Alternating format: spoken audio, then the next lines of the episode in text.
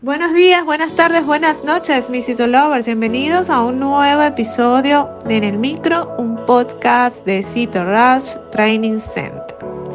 En este episodio hablaremos de los imitadores de malignidad que corresponden a alteraciones degenerativas.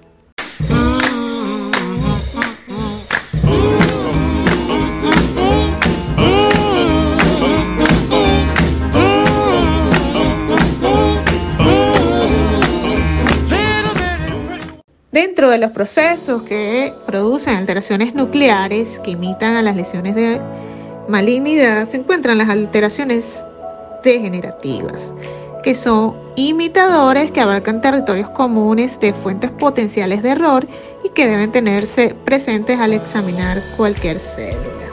Los tejidos sufren alteraciones degenerativas como consecuencia de un estímulo nocivo crónico, ya sea en forma de isquemia aguda repetida, de traumatismos mantenidos como una cirugía o de una enfermedad intercurrente. Las alteraciones nucleares dependen de la distancia temporal entre la lesión y el momento en que se realiza el estudio. En un primer momento, los cambios degenerativos recuerdan a los de las células con alteraciones metaplásicas. Si transcurre el tiempo suficiente, estos cambios pueden consistir en disminución del tamaño nuclear con invaginaciones de su contorno, presencia de células fantasma y detritos nucleares, es decir, fragmentos de núcleos. Entre los órganos y lugares en los que se pueden observar alteraciones degenerativas, cabe destacar el tiroides en el caso de la hiperplasia nodular, los espacios articulares, las cavidades corporales y la vejiga.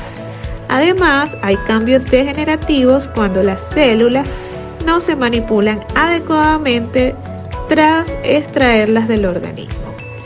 Causas de degeneración celular son la ausencia de fijación, el empleo de líquidos inadecuados, suero salino o exceso de heparina en la aguja o una técnica de extensión incorrecta. Y si te gustó en el micro, la mejor manera de apoyarnos es que compartas este podcast con tus amigos.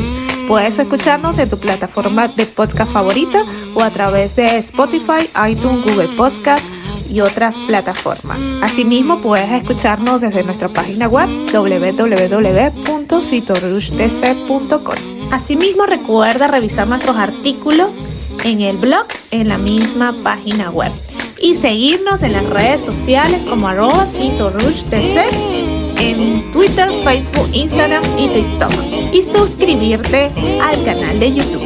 Mi nombre es Dai García y soy CEO and founder de Cito Hasta una próxima emisión.